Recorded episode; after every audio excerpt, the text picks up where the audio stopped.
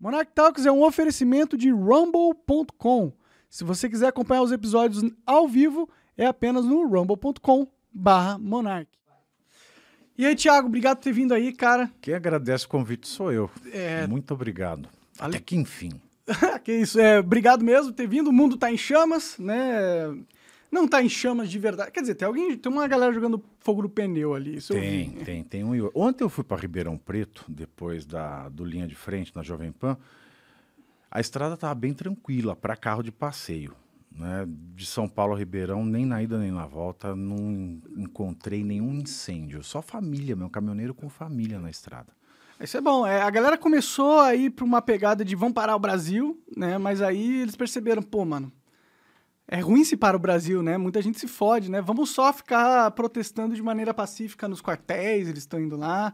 Uh, também tem nas rodovias, né? Mas agora parece que diminuiu bastante a quantidade de choveu, bloqueios né? mesmo. Aqui em São Paulo choveu. Pode crer.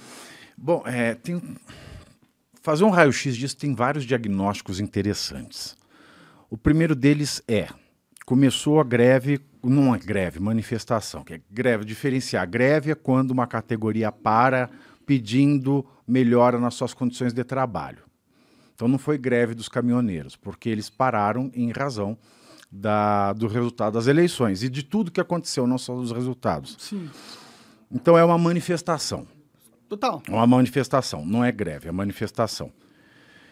Aí ficou caminhoneiro quando para, a economia brasileira, a riqueza do Brasil para, porque, maldito Juscelino, o nosso meio de escoamento é quase que exclusivamente rodoviário. Sim, o que é estrategicamente para um país muito burro. Não, Juscelino foi realmente uma desgraça nesse sentido. Bom, analisando isso, então para de ter abastecimento, as pessoas não conseguem mais viajar, você tem uma série de problemas com insumos, não só de, de alimento, mas do próprio combustível hospitalar. Ou seja, é um efeito cascata muito grande. Aí o que aconteceu? O Alexandre Moraes, sempre ele, né? líder supremo do Brasil. Líder supremo do Brasil livre. do, do, Brasil a, democrático. a, a, Alemanha Oriental era chamada de República Democrática Alemã, né? quando ela estava nas mãos da União Soviética, mas tudo bem. Democracia no nome não quer dizer muita coisa. Sim. Bom, aí ele decidiu que a Polícia Rodoviária não está fazendo nada. Tem que tirar esse pessoal de lá. Aí chamou na chincha o diretor-geral, falou: ó, se você não fizer nada, você vai ser suspenso e vai ter multa de 100 mil para quem descobrir a minha ordem. E ainda vai poder usar a, o choque da minha mãe ligando, ela ligou o dia inteiro hoje, mas eu falo ela com tá ela depois. Tá. tá. ela sempre tá. É, né? minha mãe tá preocupada também. E... Tem muito, muito, brasileiro preocupado, na verdade, né? Não foi, a galera não aceitou bem o Lula ganhar. Não. A verdade é essa. Não, e eu trabalho na Jovem Pan ainda, porra, pior. Você sabe que eu trabalhei na cobertura domingo, antes de voltar para esse diagnóstico, é, eu saí da Jovem Pan 11 e meia, ela fica ali na Paulista. Aí teve aquele fuá todo, né? Do Lula ganhou. Aí eu falei, bom, eu vou sair pela Alameda Santos, que a Paulista tá intransitável, uhum. e até para ninguém me ver, né? Aí eu tava esperando o táxi, aí passou a galera do Amor Venceu. Tava lá a galera do Amor Venceu. E é fascista! Você vai morrer, fascista! Com muito amor. A galera com muito amor, sempre com muito, muito amor né? um amor, mas nem isso aqui, se fosse eu estava mais feliz. Bom, mas no diagnóstico. Aí pode usar o choque se, a, se o pessoal não quiser sair, se o meliante não quiser sair. E é engraçado que o pessoal do Lula, que votou no Lula, sempre chamou a polícia de fascista para tirar, manifestar. E o Boulos também pôs lá o Twitter dele, né? O Boulos parece aquele comediante, né, que faz é, na, na Multishow. Ah, aquele gordinho, o... Eu esqueci o nome dele. Pô, Mas eu... eu... vou lembrar. Ele faz o filho traficante do Tô de Graça. Eu vou lembrar. Serra, né? assim. Não, não é. é. é. um que tem a língua. Mas eu vou, eu vou lembrar, já vou falar. Bom, enfim. O Boulos falou assim: se fosse o MST ou o MTST, a polícia já tinha é, tratado mal antes. Bom, isso é verdade, Bom, digamos assim, né? Mas vamos lá Por que, que agora eles querem a polícia? Primeiro, porque é do contra, né? A gente gosta de ver o rival sofrendo tudo aquilo que a gente não acha que merece sofrer. Sim. Esse é o primeiro ponto do pensamento de time.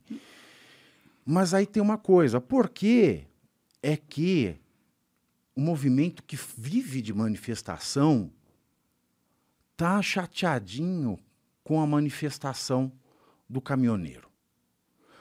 Primeiro porque é o seguinte, a gente está falando de uma manifestação de trabalhador. E do outro, a gente está falando de manifestação de vagabundo.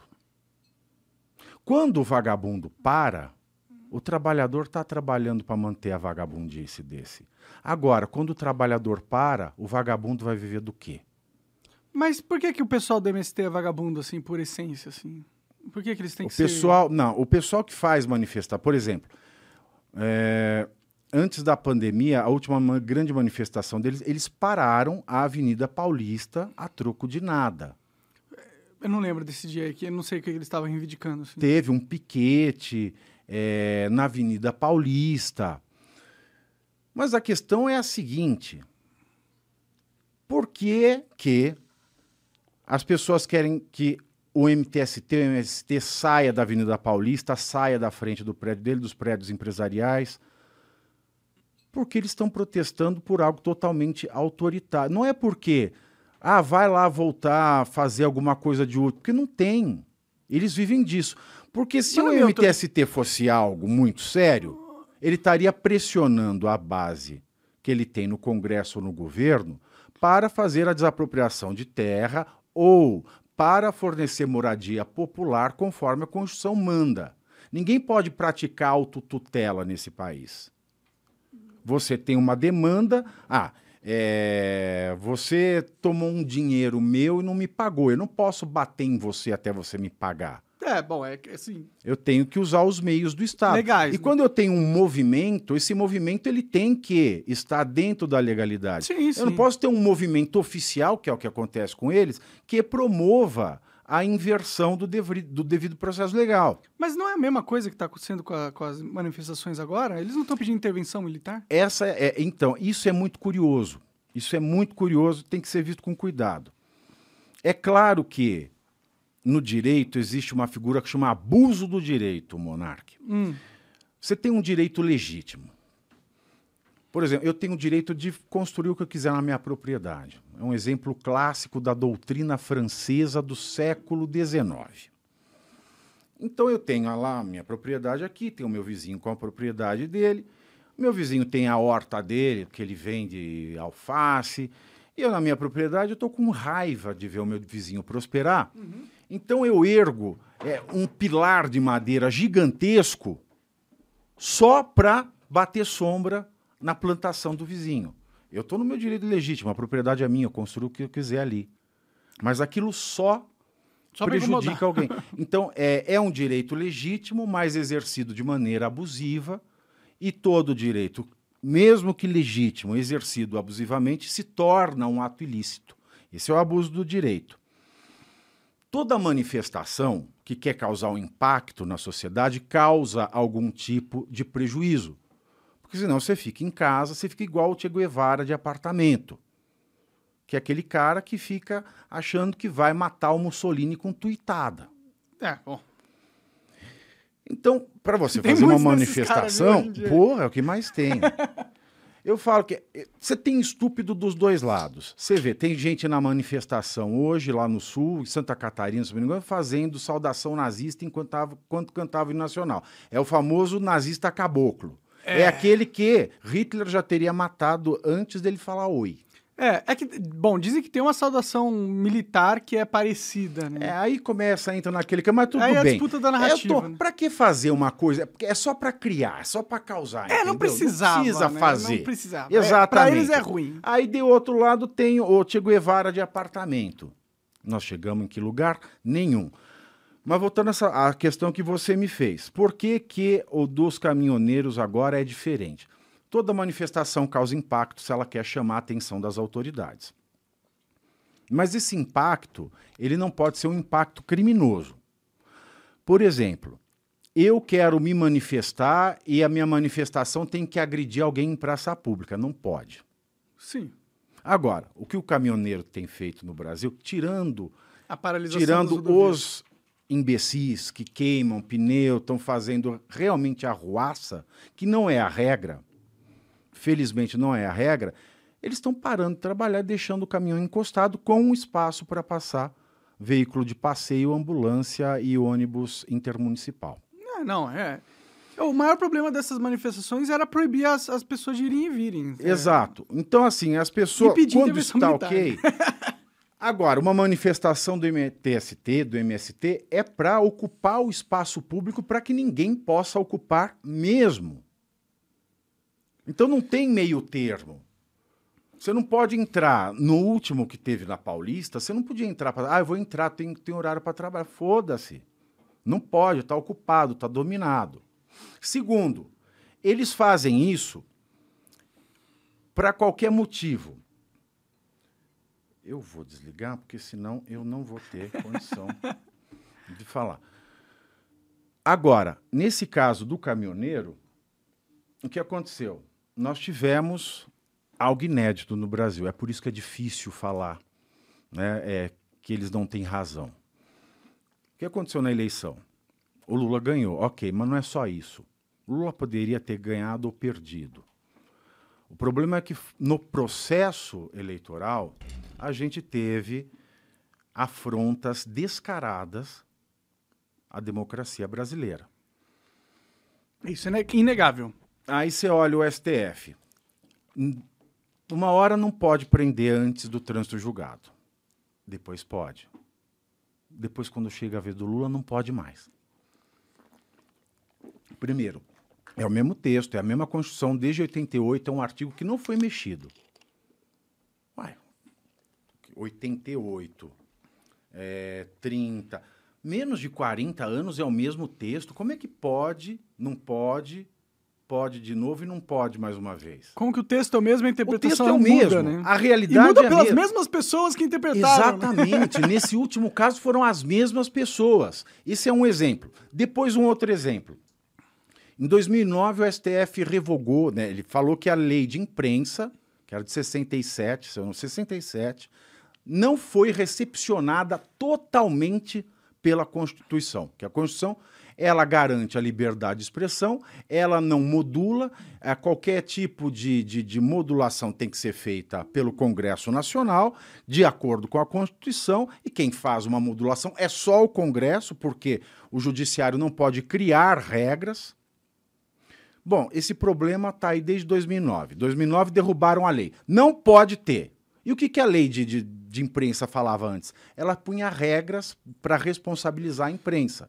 Ela fala, ah, se falar mal de autoridade, tem que pagar tanto. Ah, que é absurdo, né? Aí derrubou em 2013 13 anos depois, o número é muito engraçado, né? muito cabalístico e muito. É, é, é, é uma coincidência muito grande. Chega na época da eleição. E veja, a fake news nós estamos discutindo no Brasil já faz cinco anos. Não é um assunto de agora. Ai, começou a eleição agora, o que, que eu vou fazer com a fake news? Sim, sim. Isso já podia estar decidido lá atrás. Mas o Congresso não fez nada, não fez nada.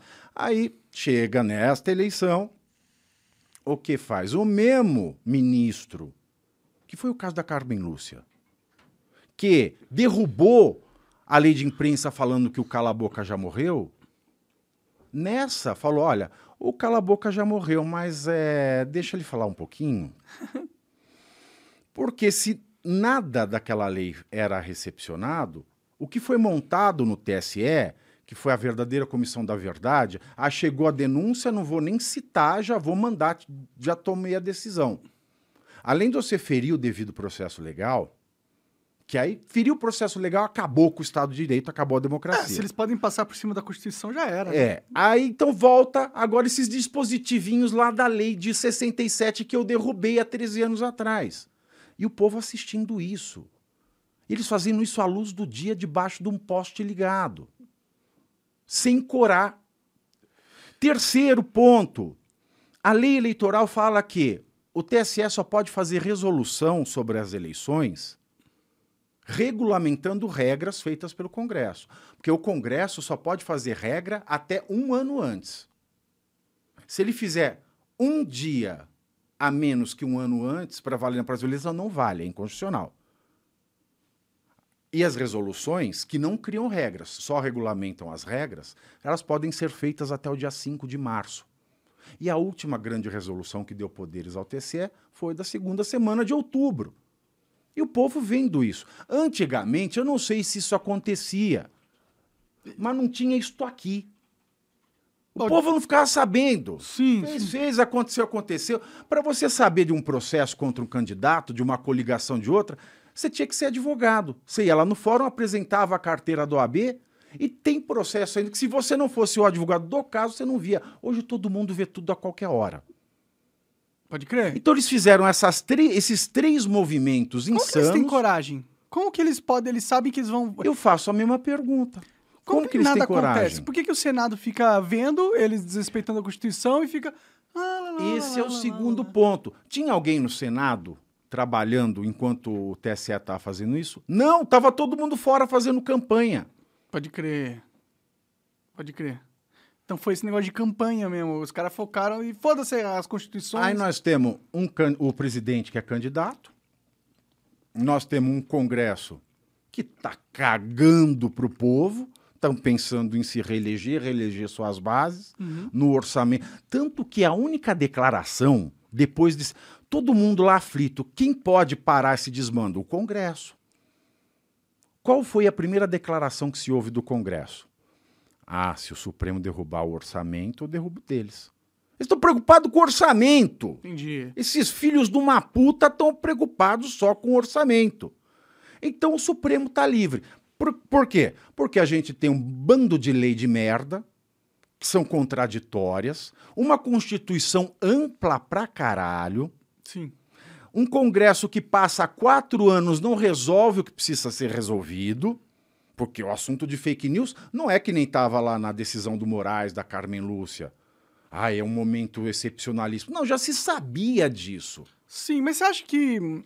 Você não acha que esse negócio de, de fake news, essa preocupação que a galera tem com isso, não é só uma desculpa para eles fazerem o que eles estão fazendo mesmo? Totalmente. Que isso sempre existiu. Está lá no, no Eclesiastes, né? Não há nada de novo sob o sol. E tem o essa de Queiroz também no livro Cidade e a Terra, não há nada de novo sob o sol.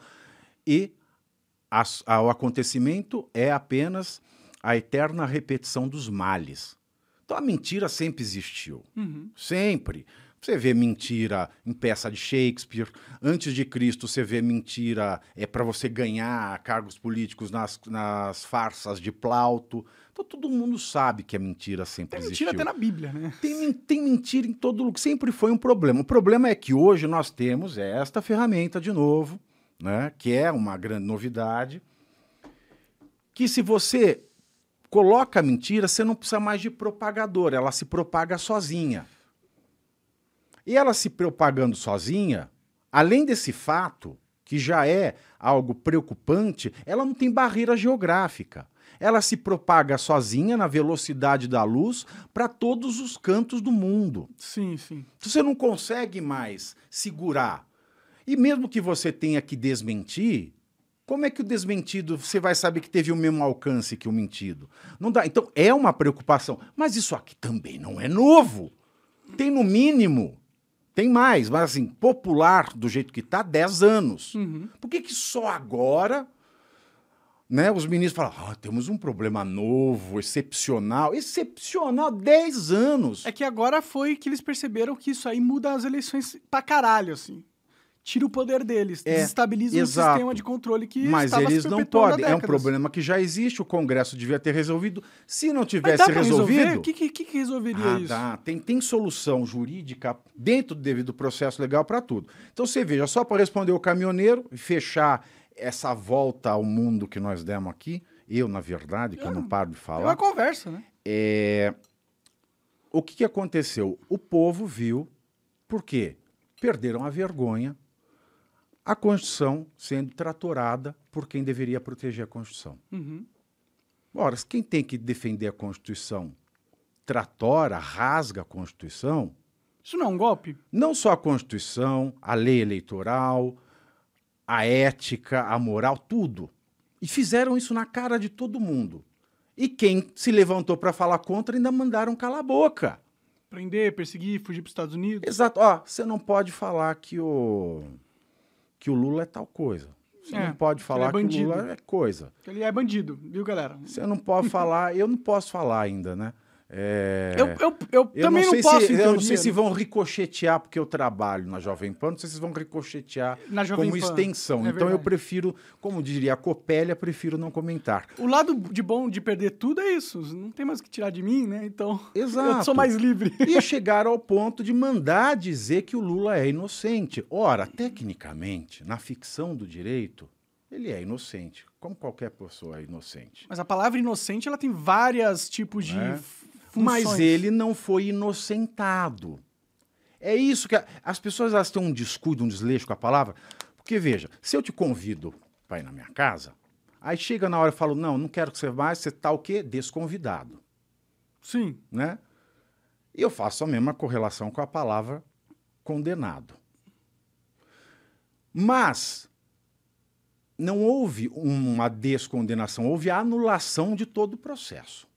Então, na ficção jurídica, coisa linda, né? É como se nada tivesse existido. Então, ele nunca foi condenado. Porque se anula, você apaga. Santo Tomás de Aquino diz que nem Deus pode apagar o passado. Mas a coisa julgada do STF pode. Olha que coisa maravilhosa. Mas é só de mentira, é só de fachada. As pessoas que não são completamente bitoladas pela mídia, elas entendem que o Lula pode ser inocente juridicamente, É. mas existem muitos outros significados da palavra inocente que não necessariamente necessitam de você ser inocente ou não na justiça. O povo julgou o Lula, pelo menos a maioria das pessoas, julgou ele como culpado perante as evidências no tribunal da opinião pública. Então, na opinião pública, ele não é inocente, ele é culpado. Por mais que ele seja inocente na opinião jurídica. Mas aí a gente tem que ver, num mundo onde o STF passa por cima da Constituição, qual é a opinião que vale mais? A do STF ou a da- do povo? Exato. Eu Sabe o acho que é do povo falar? aqui nesse momento. Por exemplo, a campanha do Lula, que entrou com aquele monte de ação, e o advogado dele, o Cristiano Geninho, é um gênio. Né? As pessoas podem não gostar dele, mas ele, na minha opinião, é o melhor advogado do Brasil. Ele é o melhor advogado. Ele é um gênio. Ele é um gênio. Esse monte de ação que foi ingressada, inclusive para impedir que o Lula fosse chamado daquilo que o povo acha que ele é, porque juridicamente ele não é, tem uma peça de propaganda eleitoral obrigatória que fala assim: é, goleiro Bruno, doutor Jairinho, Flor de Lis, esses bandidos são os amigos do Jair Bolsonaro. da Esperança. Essa era a propaganda.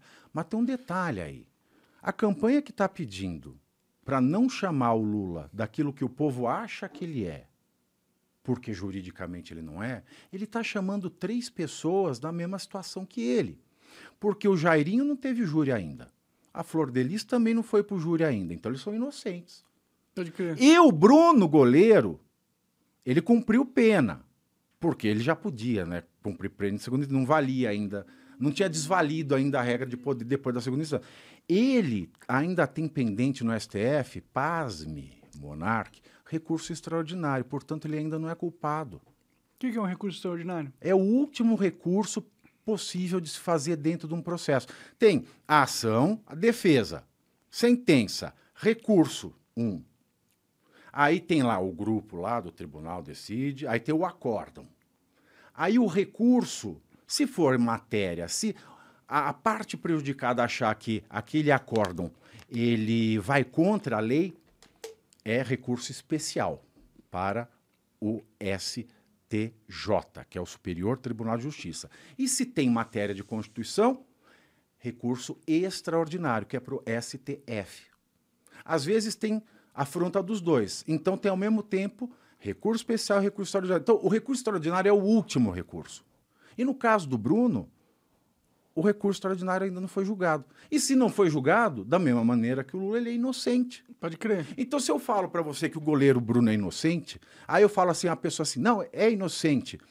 É, ele foi inocentado. Aí dá uma ziquezira no STF, anula-se o júri do Bruno por algum vício processual.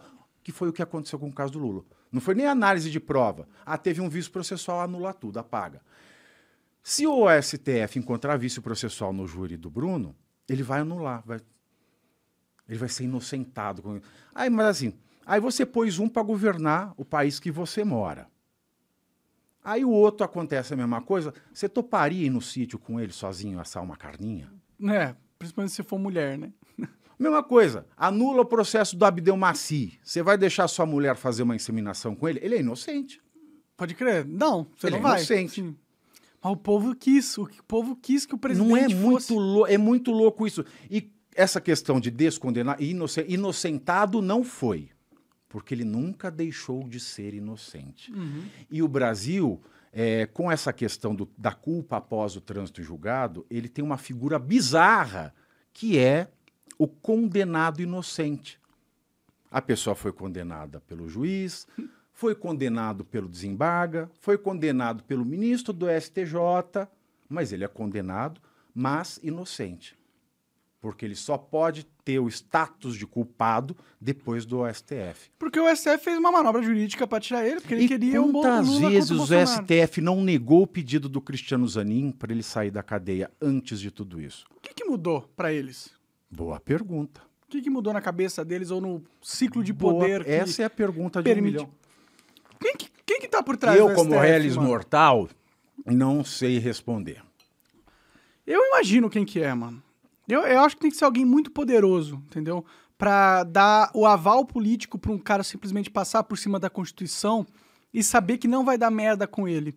Tem que ser um cara muito poderoso. Tem que ser um grupo poderoso de poder, entendeu? Tem duas teses. Ou é alguém muito poderoso, de fato, que, que controla o Brasil, praticamente um reptiliano, né, que eu acho uma teoria mais da conspiração. Pode ser. Ou também tem uma outra teoria que eu, essa eu, eu ponho ficha nela. Sérgio Moro. A partir do momento que o Sérgio Moro largou a magistratura para ser ministro, a coisa mudou no STF. Porque há um corporativismo, não só no judiciário, mas de todas as profissões. Uhum. Uma vez que o Sérgio Moro fez o que fez, também à luz do dia. Quando ele começou a, a, a destratar o Cristiano Zanin na- nas aquelas primeiras audiências de 2017, eu falei: isso vai dar merda. Vai dar merda, que vai arrastar, e o Lula ainda pode voltar como herói, preso político. Foi o que aconteceu, no fim das contas. Mas a hora que ele largou a magistratura federal para ser ministro do Bolsonaro, a coisa mudou. Aí eles falaram, não, mano, A coisa estão... mudou. Não, é, é, a gente não pode. Eles, se eles queriam soltar o Lula, foi a desculpa que eles precisavam. Pode crer, pode foi a crer. desculpa que eles precisavam. Ou a gente tem essa teoria da conspiração, do reptiliano, ou de alguém realmente muito poderoso, um grupo, sei lá, ou essa do Sérgio Moro, que eu acho mais factível. Mas quem que tá por trás do Sérgio Moro? Porque eu não acredito que nenhum desses players aí que a gente vê famosos, eles são quem dá as fichas de verdade, entendeu? Olha, usando a navalha de Ockham, né, quando tem muita tese muito louca, o mais simples é, É o... o- fato, eu acho que que está por trás do Sérgio Moro é a mulher e por trás do casal a vaidade. Mas não é estranho que o Sérgio Moro, depois que saiu de juiz, ele foi lá para os Estados Unidos, ganhou uma bolada, ficou lá um tempão trabalhando numa das maiores empresas do mundo. Pois é. Não é meio esquisito? Por que, que eles fizeram isso para ele? Pois é, pois é, tudo esquisito. Ou vaidade faz- ou ganância. Eu acho que tem um grupo, eu acho que tem um. Bom, política externa é algo que existe, né? É, Bom, parece que não existia muito bem no Brasil antiga, no governo Bolsonaro, assim, com todo respeito, mas não existia, assim.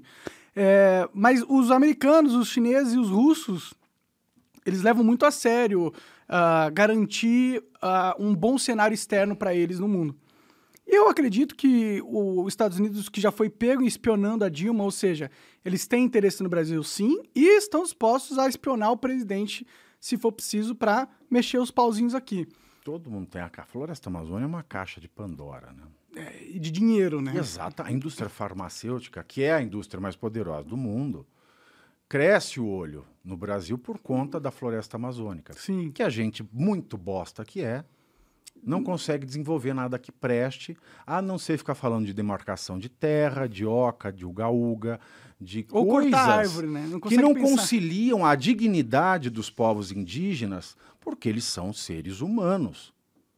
Todo mundo quer ter uma tecnologia, todo mundo quer ter uma facilidade, todo mundo quer estar inserido Sim. na sociedade.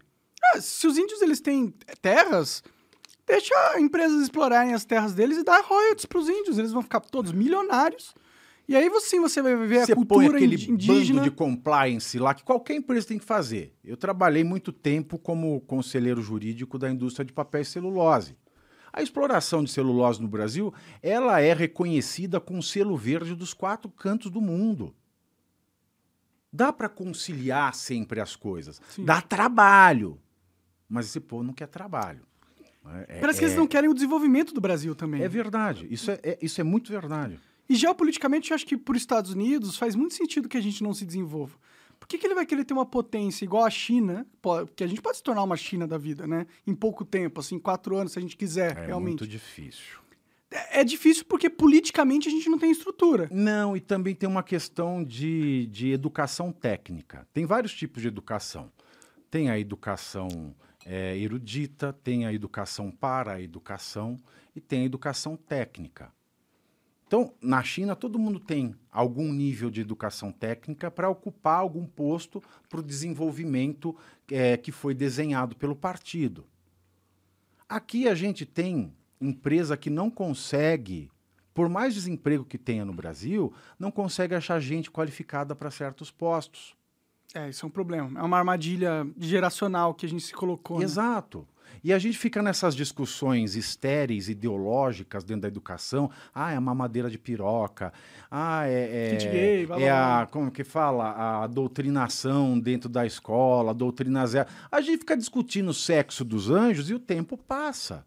Esse povo está envelhecendo. Daqui a pouco nós vamos ter um monte de idoso que, por se ficar mantida a Constituição, vai ter o seu direito à aposentadoria e não contribuiu em nada. Isso é um efeito cascata. Pra quebrar o país, né? Exatamente. E a gente tem uns exemplos maravilhosos para a criançada. A criança que está no, no morro ou em áreas dominadas, não pelo Estado, mas por um coronel, por um traficante, qualquer coisa que não seja uma atividade lícita, ela vai crescer querendo ser aquele chefe, porque é o mais próximo que ela tem. Em regra. Faz sentido. Ela... É, eu produzo documentário de true crime Hum, né, que que é há um algum tempo. documentário de True Crime? Documentário True Crime, crime. ah, True é, Crime, True é. Crime. Né, a gente está trabalhando num, tô trabalhando num grande com a, com a... Eu não posso falar que estou com o NDA do Ah, canal, tá. mas é um canal fudido.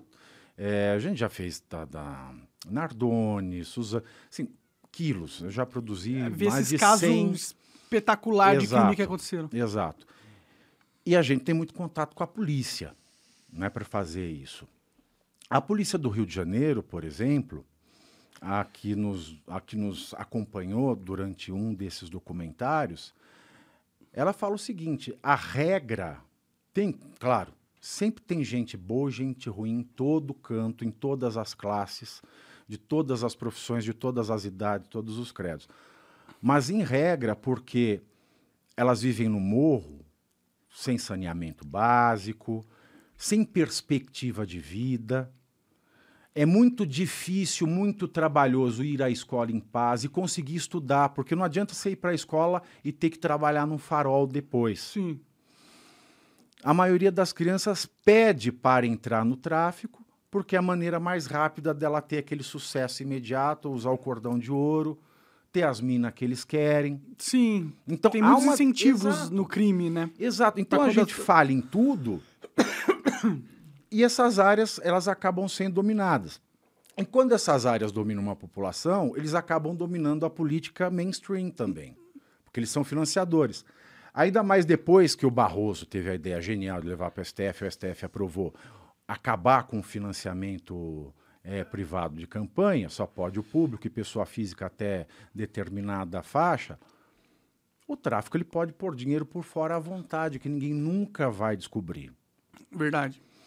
E não é como se a gente tivesse um sistema que coa coage o crime de verdade, assim, né? O crime é bem, é bem, é bem solto, né? Exato. Quando a polícia vai lá tentar combater, eles revidam com artilharia antiaérea e o caralho, né? Gente E agora eu tô tentando lembrar por que, que eu entrei nisso do, do, do true crime do morro.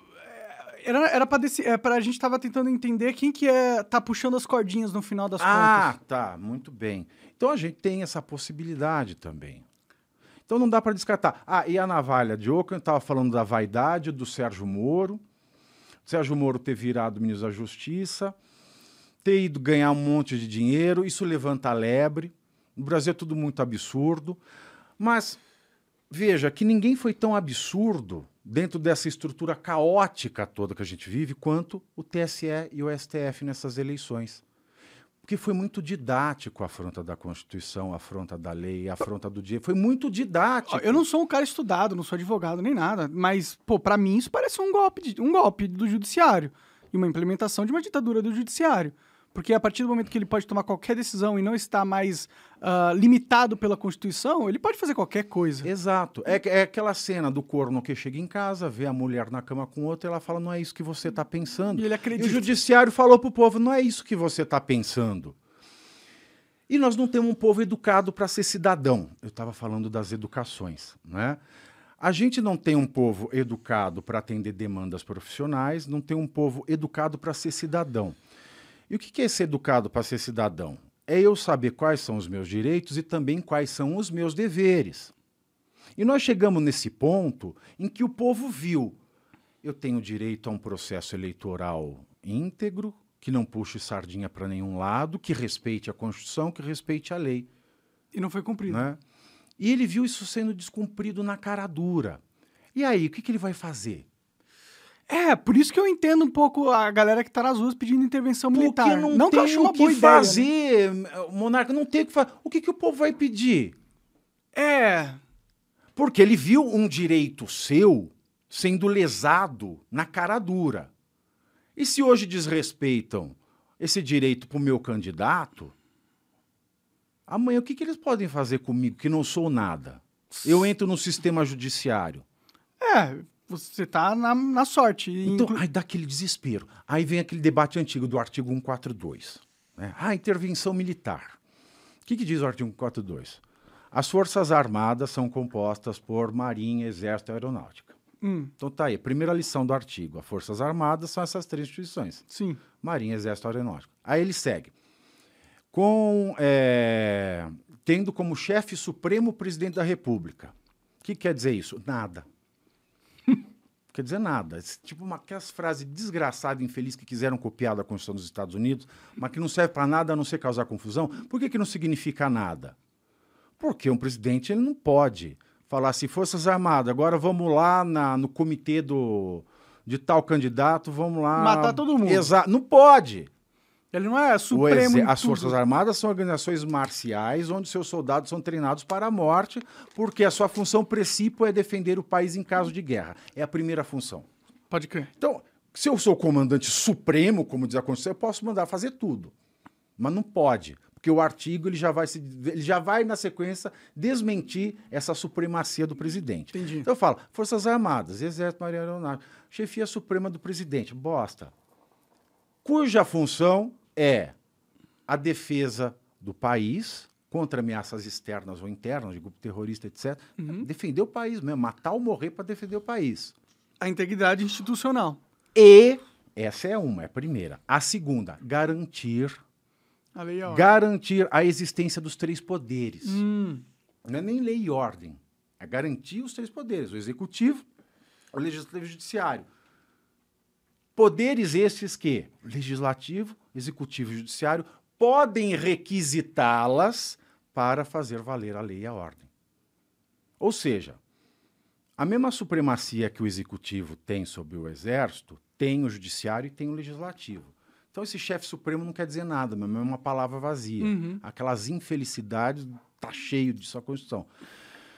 Bom, o, executivo, o legislativo e o judiciário podem chamar o exército, a marinha aeronáutica para fazer cessar o desrespeito à lei e à ordem. sim. Aí a gente imagina que é uma situação que, por exemplo, o- lembra da, da pacificação do Cabral e do Lula, a pacificação de mentira que fizeram lá nos Não, morros? não lembro. O que aconteceu? Não, quando o Lula estava na presidência, o Cabral né, Era governador? governador do Rio, eles fizeram aquela pacificação lá no, no Rio de Janeiro, etc. Aí Faz o mandaram o PPs? exército lá. Ah. Mandaram foi o exército. Hum. Porque naquelas áreas né? Alguma coisa acontecia que a polícia não dava conta e o exército foi chamado para restabelecer a lei e a ordem naquele local. Uhum. Veja, é aplicação constitucional. Mas o que ninguém nunca viu na história desse país foi e se o desrespeito à lei e à ordem vem do executivo, do legislativo ou do judiciário? Aí não tem resposta. Aí o povo, num primeiro momento, se apegando àquele trecho autoridade suprema do presidente, não tem como saber que não significa nada aquilo. É, Aí ficava, presidente, chama o exército. O presidente não pode chamar o exército para os outros. e o problema é que quem tinha que interpretar isso é o cara que tá passando por cima da Constituição e não tem mais credibilidade. Esse é o ponto, porque se eu falo que não que a lei está sendo desrespeitada, quem é que diz que a lei está sendo aplicada ou não? É o judiciário. Sim. E a função das Forças Armadas é manter os três. Ele não pode, mesmo que um deles seja a fonte, dizimar o poder. Porque a obrigação dele é manter. Ele tem que acabar, não sei como, ele vai acabar com a lei, a- a- a- o desrespeito à lei e a desordem de um poder, preservando esse poder. Aí é mais uma ginástica que você tem que fazer mental. O Roberto Campos ele tem uma obra que ele destroça a Constituição de 88. É muito interessante ler o Roberto Campos quando ele escrevia sobre a Constituinte.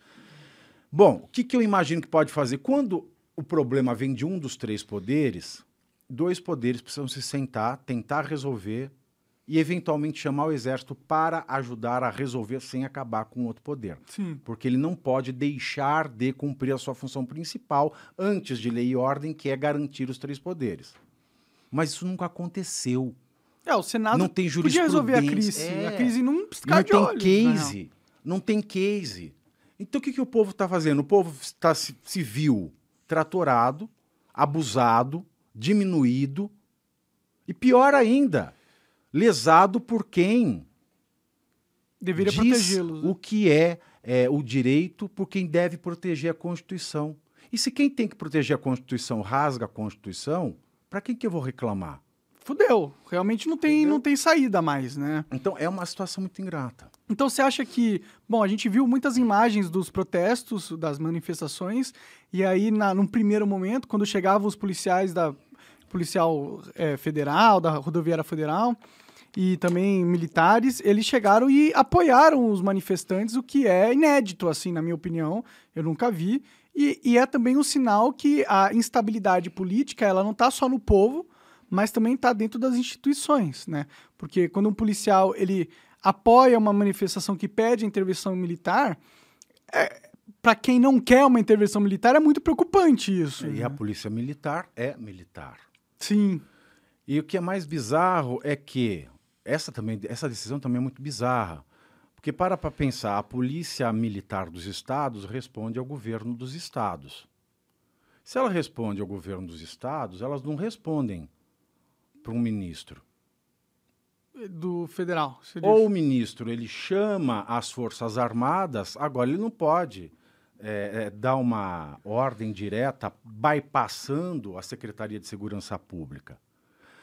E é muito engraçada essa decisão também, que ela fala assim: bom, a polícia não está fazendo seu papel, a sociedade está sofrendo com isso, então vá lá, polícia, e se você não, se você não prender, se você não fizer alguma coisa, você vai pagar multa. Uhum.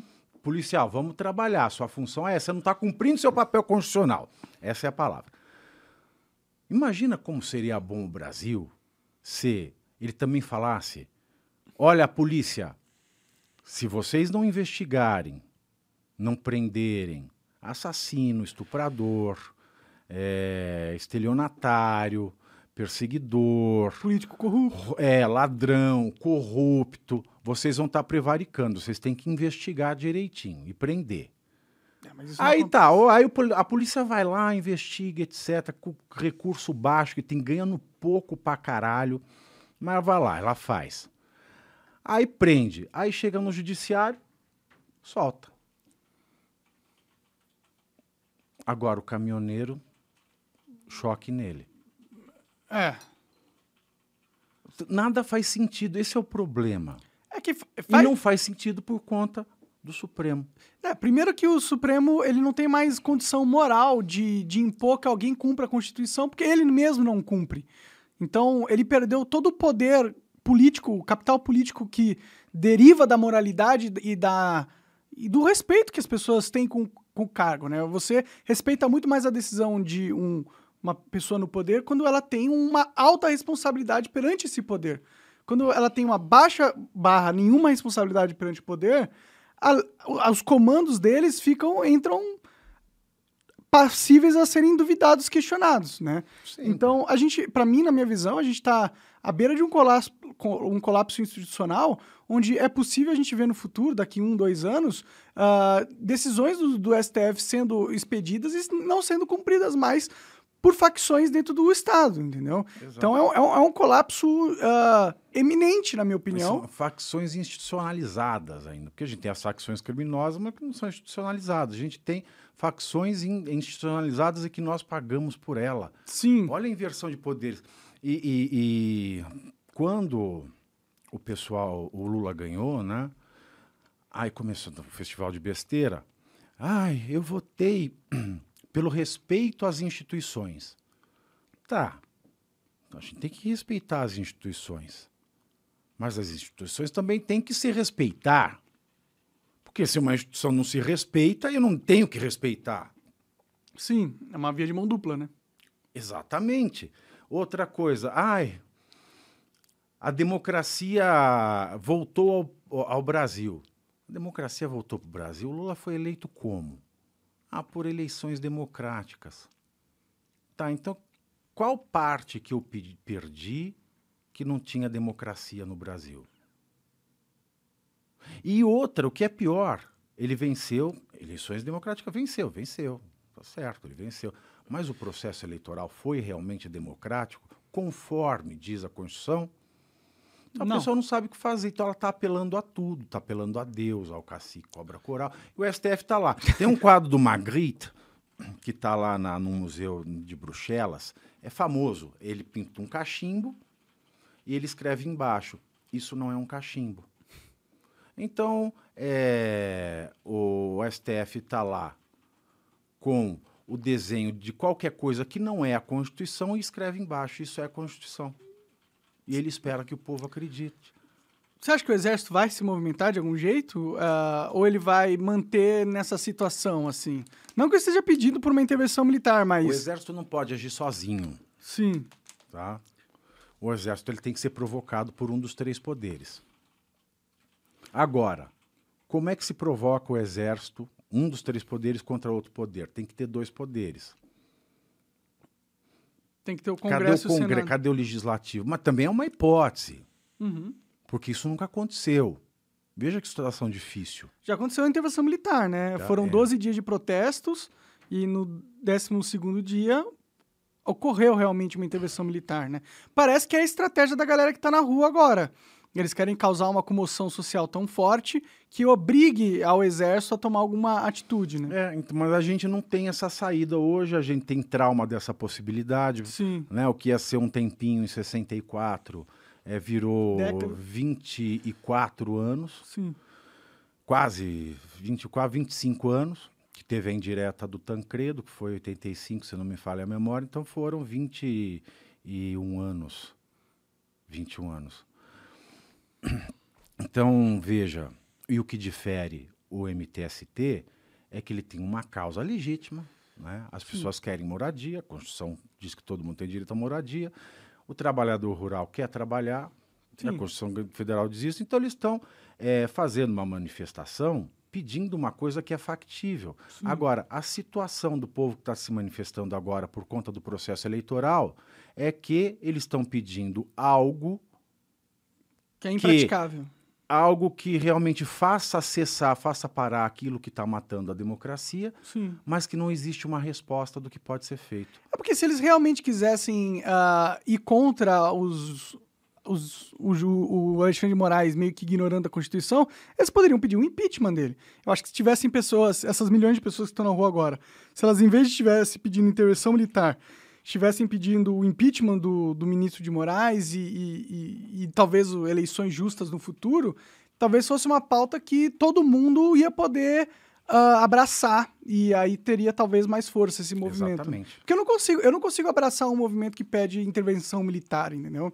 A gente não sabe o que, que é isso. Mas aí nós estamos falando de um ministro do Supremo, que é corporativista. Sim, sim. Ok? Uma coisa é eu pedir um, um impeachment de um político. Político pedir impeachment de político. Outra coisa é o político pedir impeachment do cara que vai julgar o Congresso inteiro. Se o nosso Congresso for realmente ficha limpa, não tem problema, ele peita. Agora, quantos por cento do Congresso Nacional não tem medo de uma canetada de algum ministro do STF? Eu acho que depois que o STF pode dar qualquer tipo de canetada, eu acho que não importa nem se você tem algum, alguma coisa suja no seu passado ou não.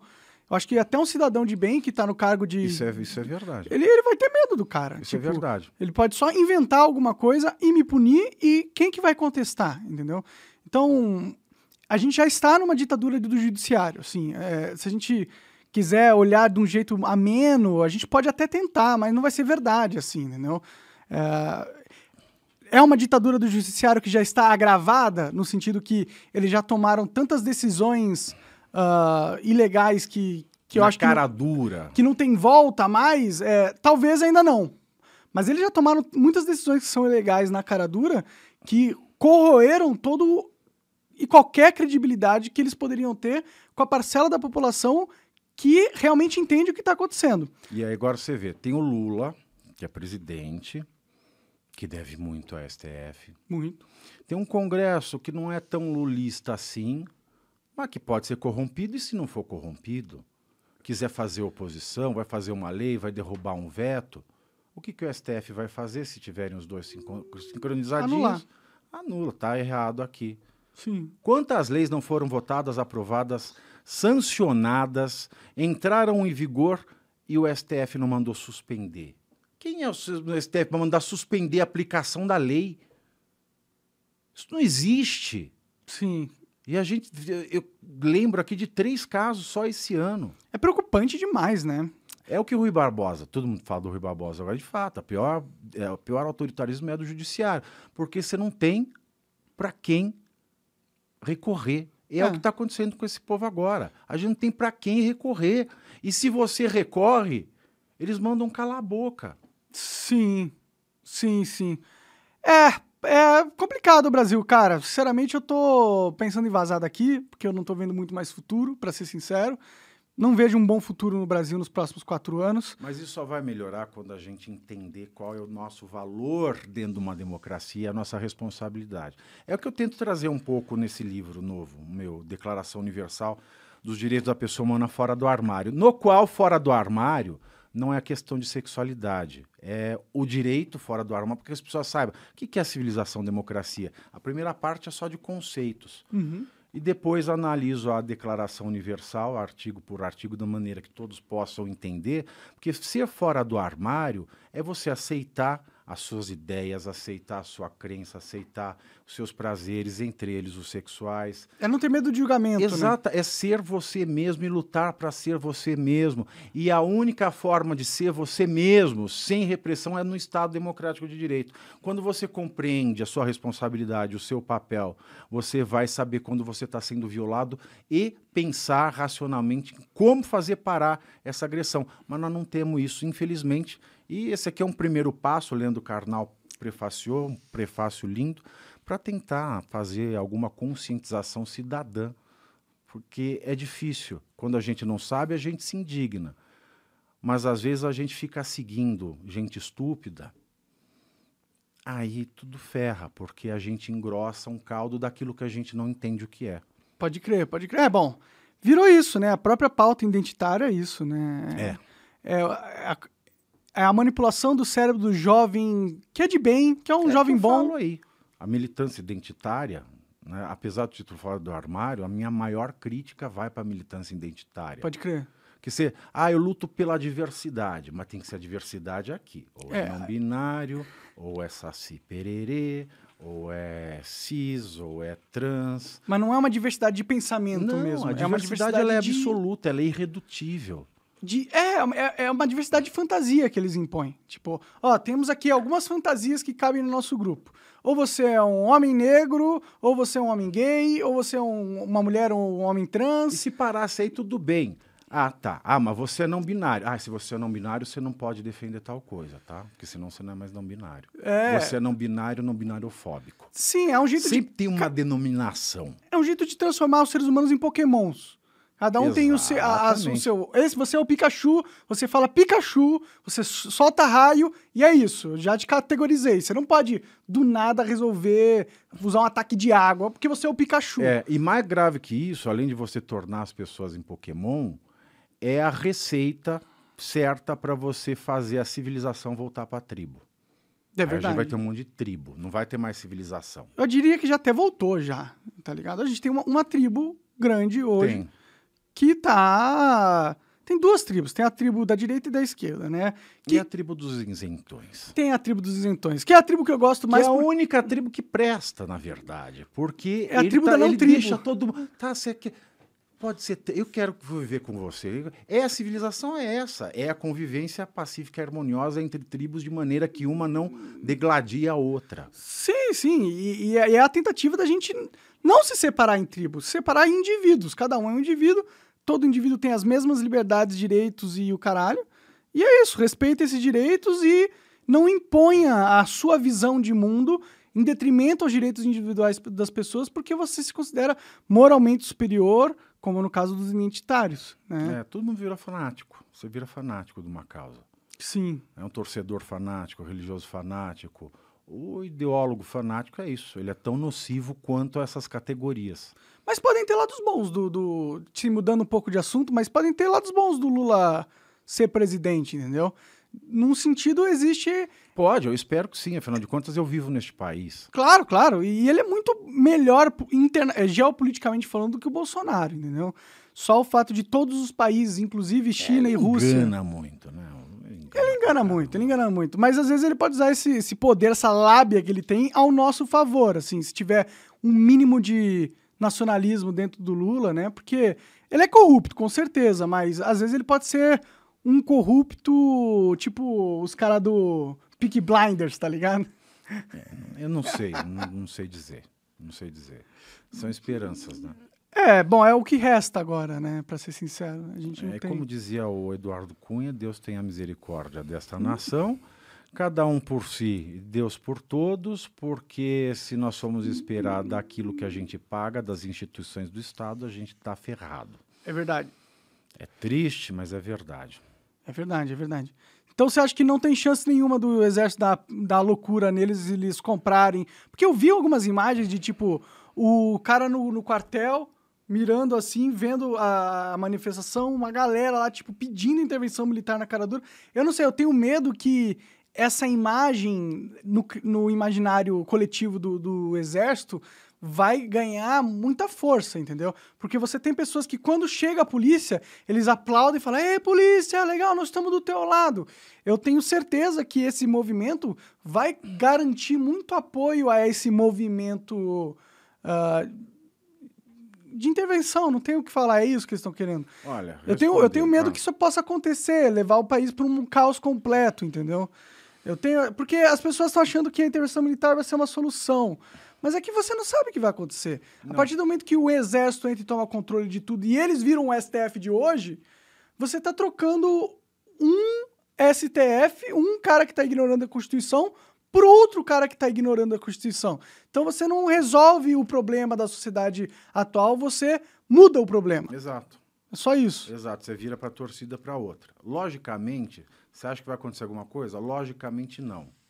Mas sendo brasileiro, a gente sabe que se a acontecer. lógica é essa, pode acontecer tudo menos o lógico. Também o loma pode acontecer tudo. Sim. O lógico é menos provável. E tem uma outra coisa também. É, eu, tenho, eu tenho dois nortes para responder coisas que eu não sei. Primeiro, estando no Brasil, o lógico raramente é o que vai acontecer. E segundo, se eu não entendo nada de um assunto, me pergunta a opinião, eu pergunto qual é a opinião dos artistas. E dependendo da opinião deles, eu sei que aquela é errada. pode crer, pode crer. Bom, eu não tenho, eu não tenho opinião também sobre o que, que vai acontecer. Eu, eu não faço a menor ideia. Para mim, tudo pode acontecer.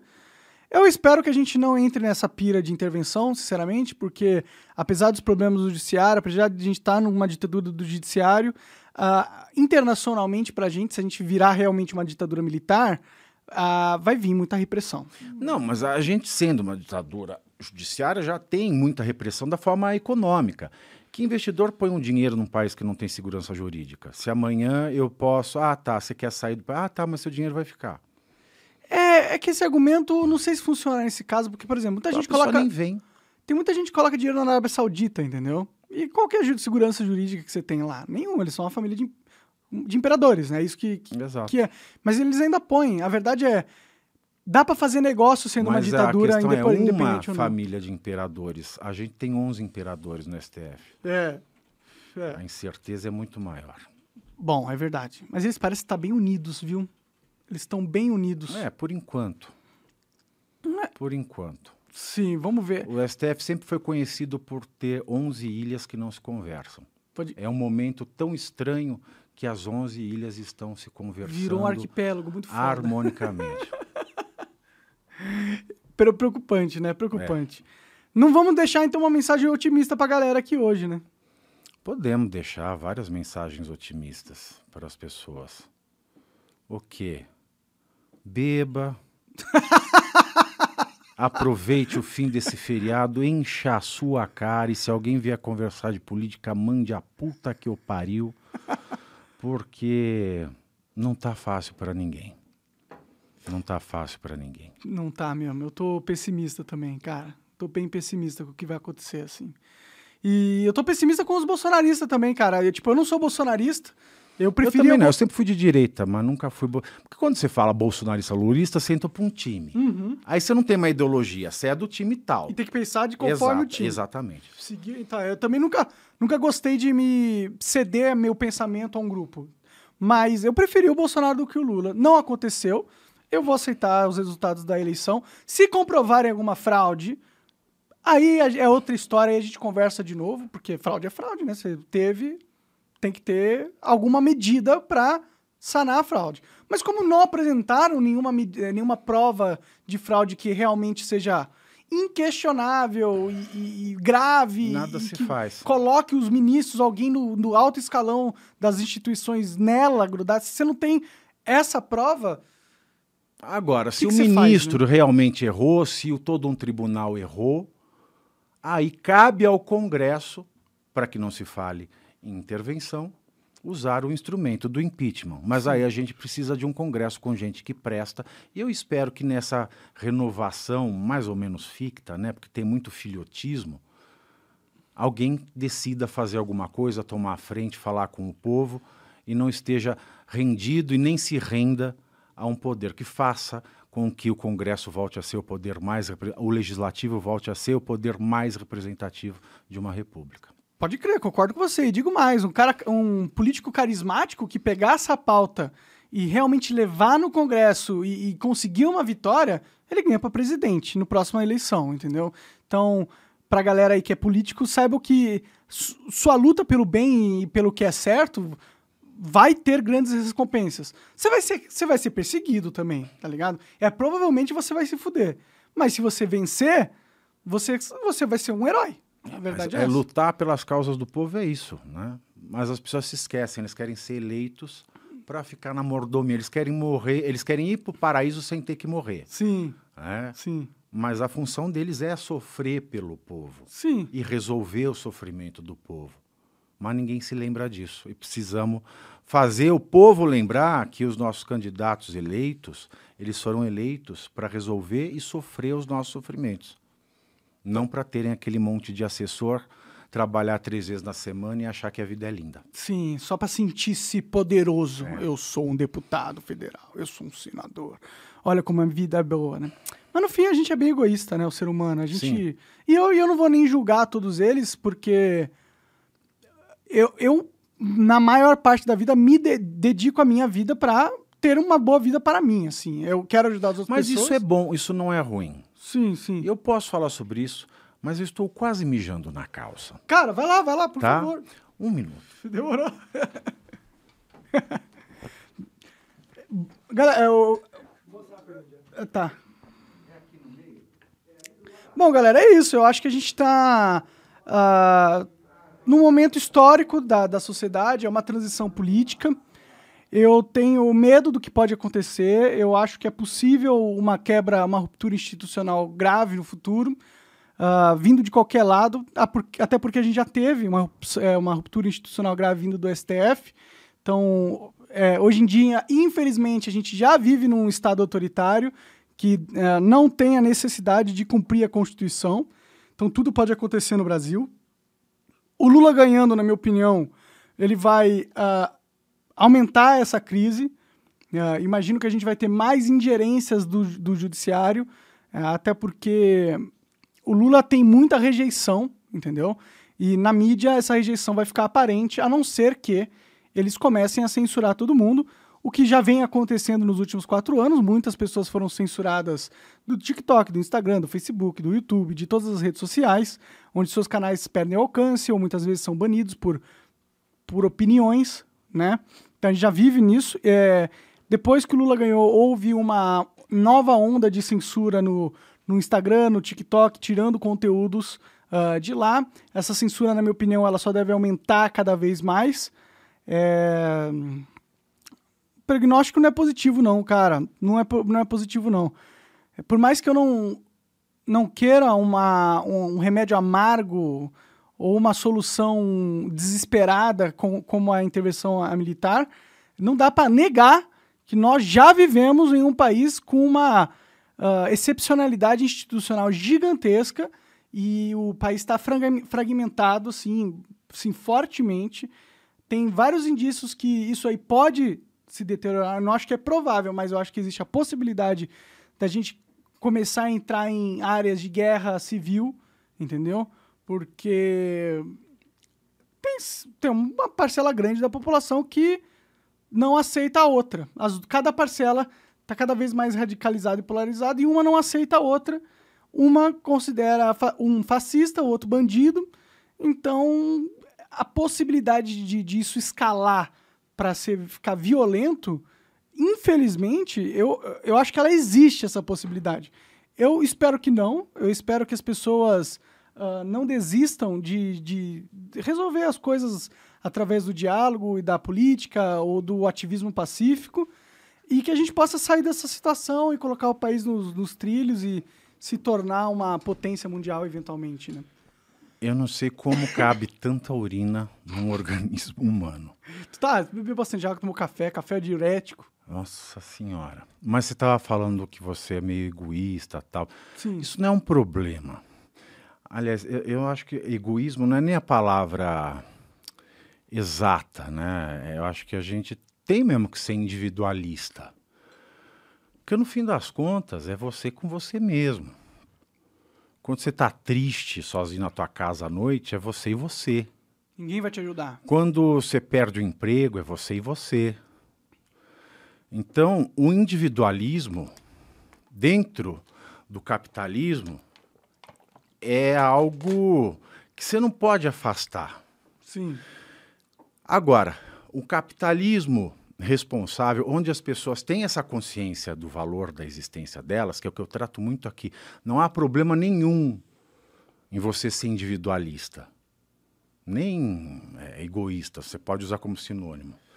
Isso eu aprendi lá no beabá da, do moleque que quer ser de direita, quando a gente lê a Revolta de Atlas.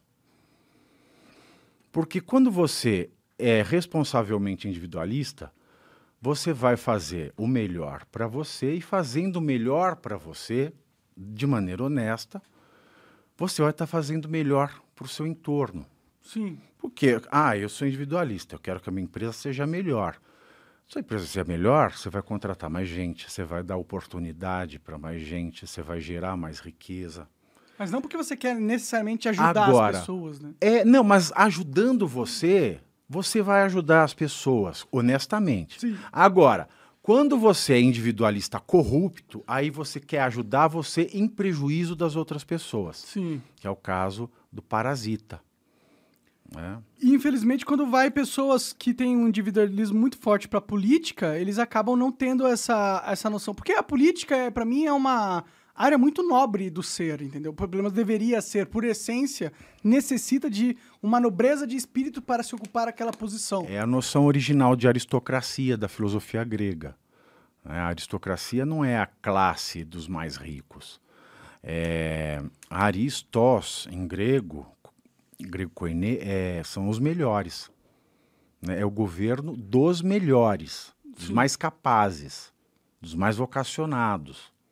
Sim, sim. Aí que depois foi se desvirtuando, aí você tem o filhotismo, ah tá, aí vira família aristocrata. Na família, tem um aristocrata, o resto pode ser uma merda. Aí você transforma a aristocracia em algo que ela não é originalmente. Sim, sim. E, e foi assim que a, a democracia foi corroída, né? A gente não coloca nas posições de poderes pessoas que têm um mínimo de respeito com a própria posição. Agora, é importante saber o significado de democracia, né, que é uma coisa que pouca gente sabe. E tu- muito do que eu estou falando hoje desse livrinho curto aí, porque eu quis trazer esses conceitos que estão no debate de todo dia, de todo mundo, mas que ninguém sabe o que é. Democracia eh, vai evoluindo com o tempo. Primeiro a gente tem lá todos os homens, cidadãos, né, todos os cidadãos de Atenas determinando como é que é a vida pública.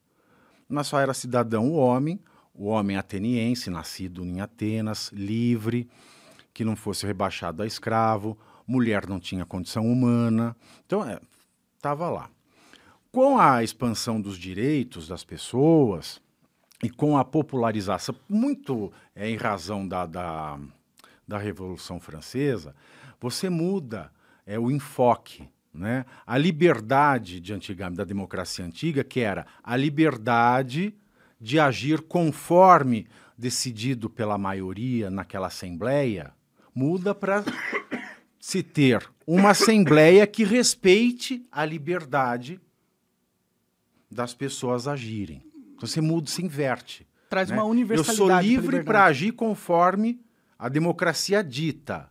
Aqui eu passo na Revolução Francesa, a democracia tem que garantir o meu modo de ser livre. E aí ela tem uma terceira revolução, que é com a Declaração Universal dos Direitos da Pessoa Humana, que vem depois da Segunda Guerra Mundial, da ONU, 1948, que fala dos direitos fundamentais da pessoa. E é muito interessante, é uma análise que eu faço muito rapidamente aí também, por que, que nós temos direito? Tá, direitos fundamentais. Sim. Isso é natural? Não, não é natural. eu sou contra a na- escola dos direitos naturais. Eu acho isso um erro conceitual. Porque a gente, nós, seres humanos, perceba que nós somos o, ani- o animal mais patético que vem. Um cavalo sobrevive como cavalo, pinguim, as aves como aves. Todos os animais, eles têm no próprio corpo meios de defesa, senso de alimentação, de proteção, e eles têm uma couraça que eles passam as quatro estações do ano sem morrer. O ser humano ele vem para o mundo pelado, sem dente, Sem capacidade de andar. sem capacidade de fazer nada, sem capacidade para comer, para beber. E ainda fazendo barulho pra caralho, atraindo os predadores.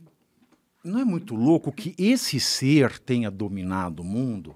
Então, o que, que acontece? Se, se ele não inventa roupa, ele morre. Se ele não inventa arma, ele morre ou de outro animal ou de um inimigo. Então, o ser humano, diferentemente de todos os outros animais, que tem tudo, já nascem com todos os acessórios acoplados, ele, apesar de ter as limitações desses animais nos braços e nas pernas, ele tem na cabeça algo que só Deus tem, que é a criatividade. É esse o grande lance, o pensamento, saber que sabe e criar coisas novas. Chesterton, né, que é o, uma grande autoridade do conservadorismo católico inglês, que ele fala do, do homem como o animal antinatural, e que você já coloca no saco de lixo 90% das pessoas que se dizem conservadoras, porque eles não compreendem a grandeza do significado do conserva- conservadorismo, ele foi o único animal que, se você olhar todas as escavações arqueológicas, você encontra registro. Você não encontra uma pintura de um cavalo, você não encontra uma escultura de um chacal feita pelas patas Sim, do chacal. sim, sim. O homem é o único que faz arte. A assinatura do homem é a arte. E arte é criação. E o que, que é Deus, a não ser aquele que cria? É o Criador.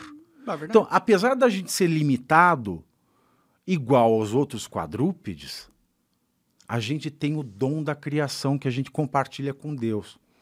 E se Deus, ou a razão, ou a, a, o efe- a causa científica de todas as coisas, quem é religioso prefere uma, quem não é prefere a outra, Uhum. se essa coisa existe e cria livremente, e se nós somos a única coisa na criação que passa a ser filho, e essa é a importância do cristianismo, porque Paulo de Tarso ele mostra que e nós só temos esse sistema de direitos humanos, de democracia, de civilização desenvolvidas a partir do cristianismo. Ah, e a civilização egípcia? Eu não considero civilização. Por que eu, não? eu explico. Civilização é diferente de cultura. Se eu pensar, se eu falar, ah, temos a civilização mesopotâmica, a civilização egípcia, a civilização eh, não sei o quê, eu estou reduzindo civilização à palavra cultura. E se eu não sei de- definir o que é civilização, eu não posso falar civilização egípcia, mesopotâmica, a, E que enfim, que seria a? Síria.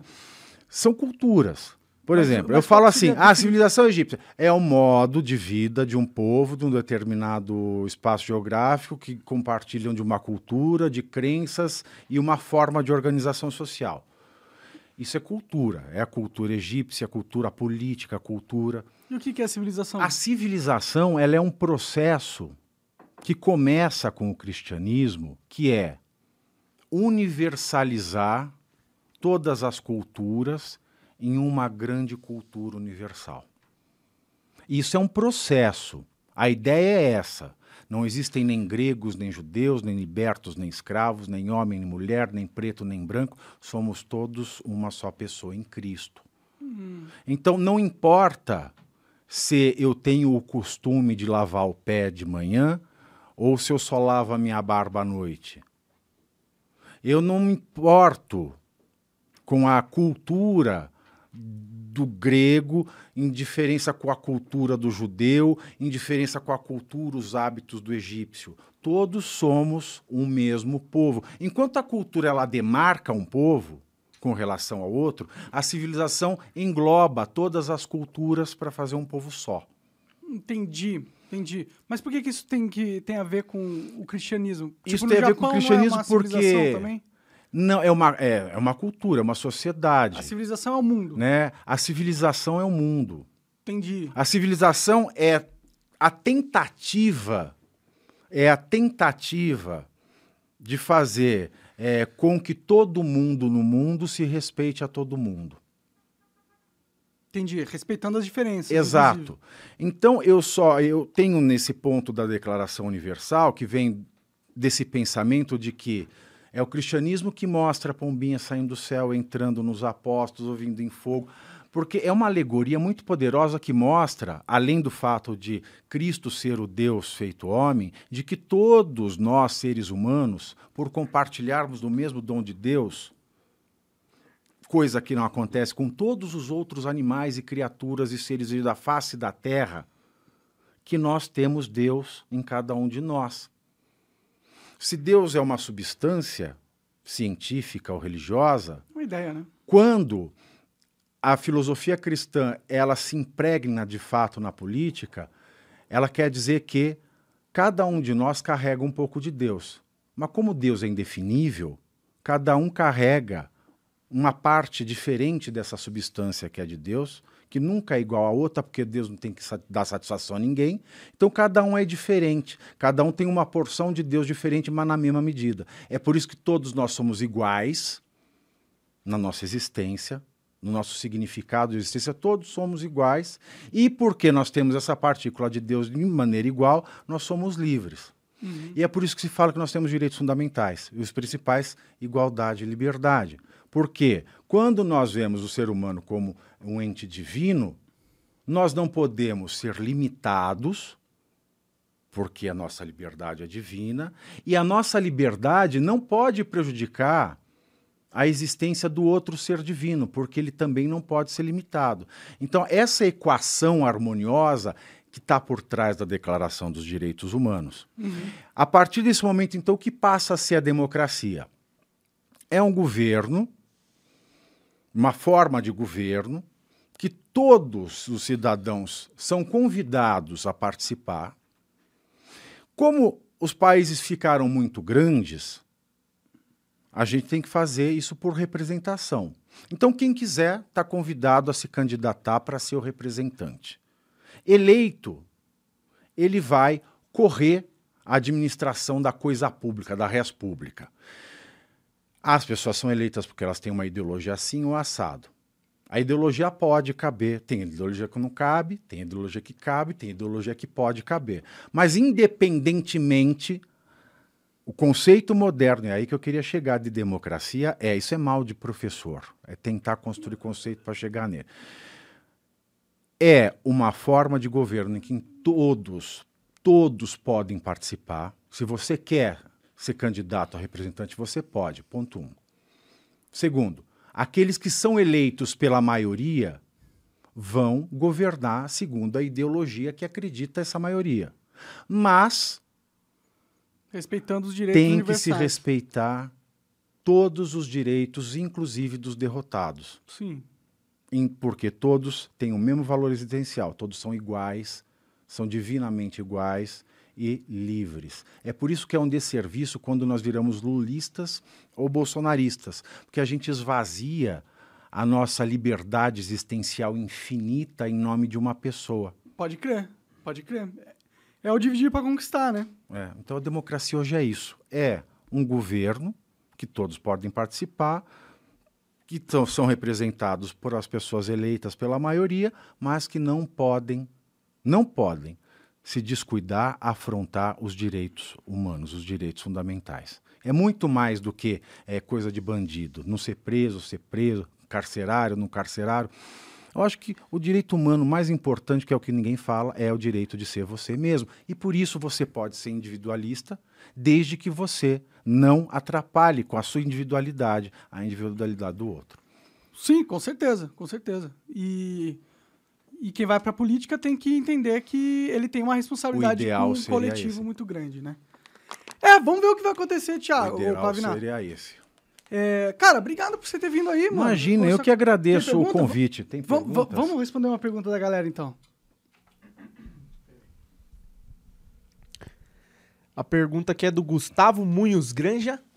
Ele falou o seguinte: é, precisamos que pessoas civis que sejam públicas incentivem barra invistam tempo e dinheiro em plataformas capazes de fiscalizar e pressionar as instituições. Utili- utilizar a tecnologia e a informação a favor do povo. Blockchain tá aí para isso.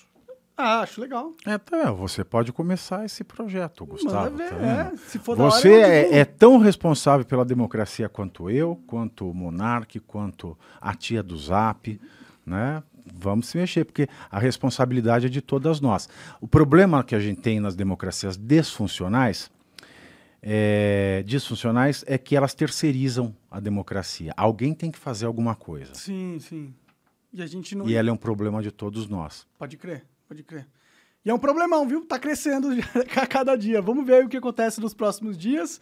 Ah, eu a- a- aposto que a gente vai ter notícias bombásticas, eh, não necessariamente em relação à intervenção e qualquer coisa, mas novas coisas vão surgir aí nos próximos anos, né? Isso aí é fato, na minha opinião. Espero, né, que ela tende a melhorar. Mas quando a gente tem esse modelo disfuncional, ela pode descambar. Mas agora não tem o Bolsonaro mais lá pra mídia ficar batendo todo dia, incansavelmente. É isso que me preocupa, sabia? Por quê? Porque todo regime autoritário só funciona, só dura quando tem é, concentra é, concentração de, de limitação de informação.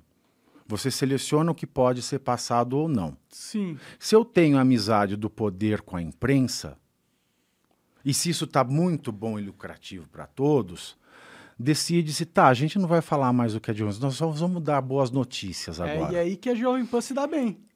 Exatamente. Porque ela vai ser. o- ela Mas ela precisa outro lado. gozar da liberdade de imprensa que ela Deveria ter. gozou desde a redemocratização. E não está gozando porque está sendo censurada, né? É, o fato é esse, galera. A censura na Jovem Pan não acabou, inclusive aumentou com- conforme Lula ganhou. E para quem achou que isso ia acabar depois das eleições, meu irmão, Eu não sei se aumentou ou diminuiu, ela tá lá. É, tá lá. é, é que, é que muita gente foi banida do TikTok, do Instagram, do Telegram. Eu vi muita gente reclamando assim. Estão fazendo a limpa nos Sabe bolsonaristas. por que, que muita gente, você fala com gente mais velha, por que, que era bom na época do regime militar? Hum, Porque as pessoas só tinham notícia boa dessa época. faz sentido. Ao jornal publicar alguma coisa, ele não saía. O jornalista morria, sumia, mas só saía notícia boa. Então você fala, nossa, o país era bom naquela época, Pode né? crer. Que você não podia ler notícia ruim. Aí não tinha notícia ruim, não se registra nada, você vai lembrar daquilo como uma maravilha. E é por isso que os autoritarismos se perpetuam. Uhum. Porque a pessoa acha que está tudo legal. Sim. É um problemaço isso. Quando a mídia se dá bem com o governante, isso é muito arriscado. É muito bom, é até muito bom que a maioria da mídia se dê mal com o governante, porque a marcação em cima dele vai ser tão acirrada que ele pode fazer merda, pode ser corrupto, mas autoritário ele não consegue ser. Pode crer. E quando for corrupto, o nego vai cobrar e vai perder pontos políticos e tal. É, mas eu tenho até que esperança, porque por mais que a Globo vai fazer passar pano pra caralho pro Lula, é, eu acho que na internet, a Jovem Pan, não vamos passar Espero pano. que sim. Não, a ideia não é essa. A Jovem Pan continua como um veículo de oposição. Sim. dentro das restrições, vamos dizer, legais, né, impostas nesse último processo, mas sim, é possível fazer oposição se a coisa continuar do jeito que está. Agora, o que não pode é receber mais decisão esdrúxula, que aí a coisa fica complicada. Mas do jeito que está hoje, dá para fazer uma posição. Tem que ter mais cuidado? Tem. Mas se a hipocrisia é a moeda para se jogar neste pôquer, Sim, o lá. não é burro, ele, ele vê, ele enxerga. Não é só porque a Jovem Pan foi obrigada a falar que eles são, que o Lula é inocente que o povo acreditou, né? sabe de nada. Cara, Thiago, obrigado, valeu. Imagina, obrigado que por ter agradeço vindo eu. aí. Ah, vamos fazer mais vezes, trazer uns colegas aí pra gente conversar junto. Boa, vamos. E quer falar alguma coisa? Deixar a rede social, alguma mensagem final? rede social é arromba, arroba pavinato, P-A-V-N-A-T-T-O, como meu nome. Meu livro, meu último livro, é- o anterior é o Estética da Estupidez, esse foi lançado agora em outubro, prefácio do Leandro Carnal, tá sensacional, tá muito bom esse livro mesmo, muito orgulho de tê-lo escrito. E cursos no link do meu perfil do Instagram. E amanhã, como todos os dias, das 14 às 15h30, apresentando linha de frente na Jovem Pan, TV, rádio e internet. Show de bola. Obrigadão por ter vindo aí. Que agradeço eu mais uma vez. Valeu, galera. Até mais. Até a próxima. Tchau.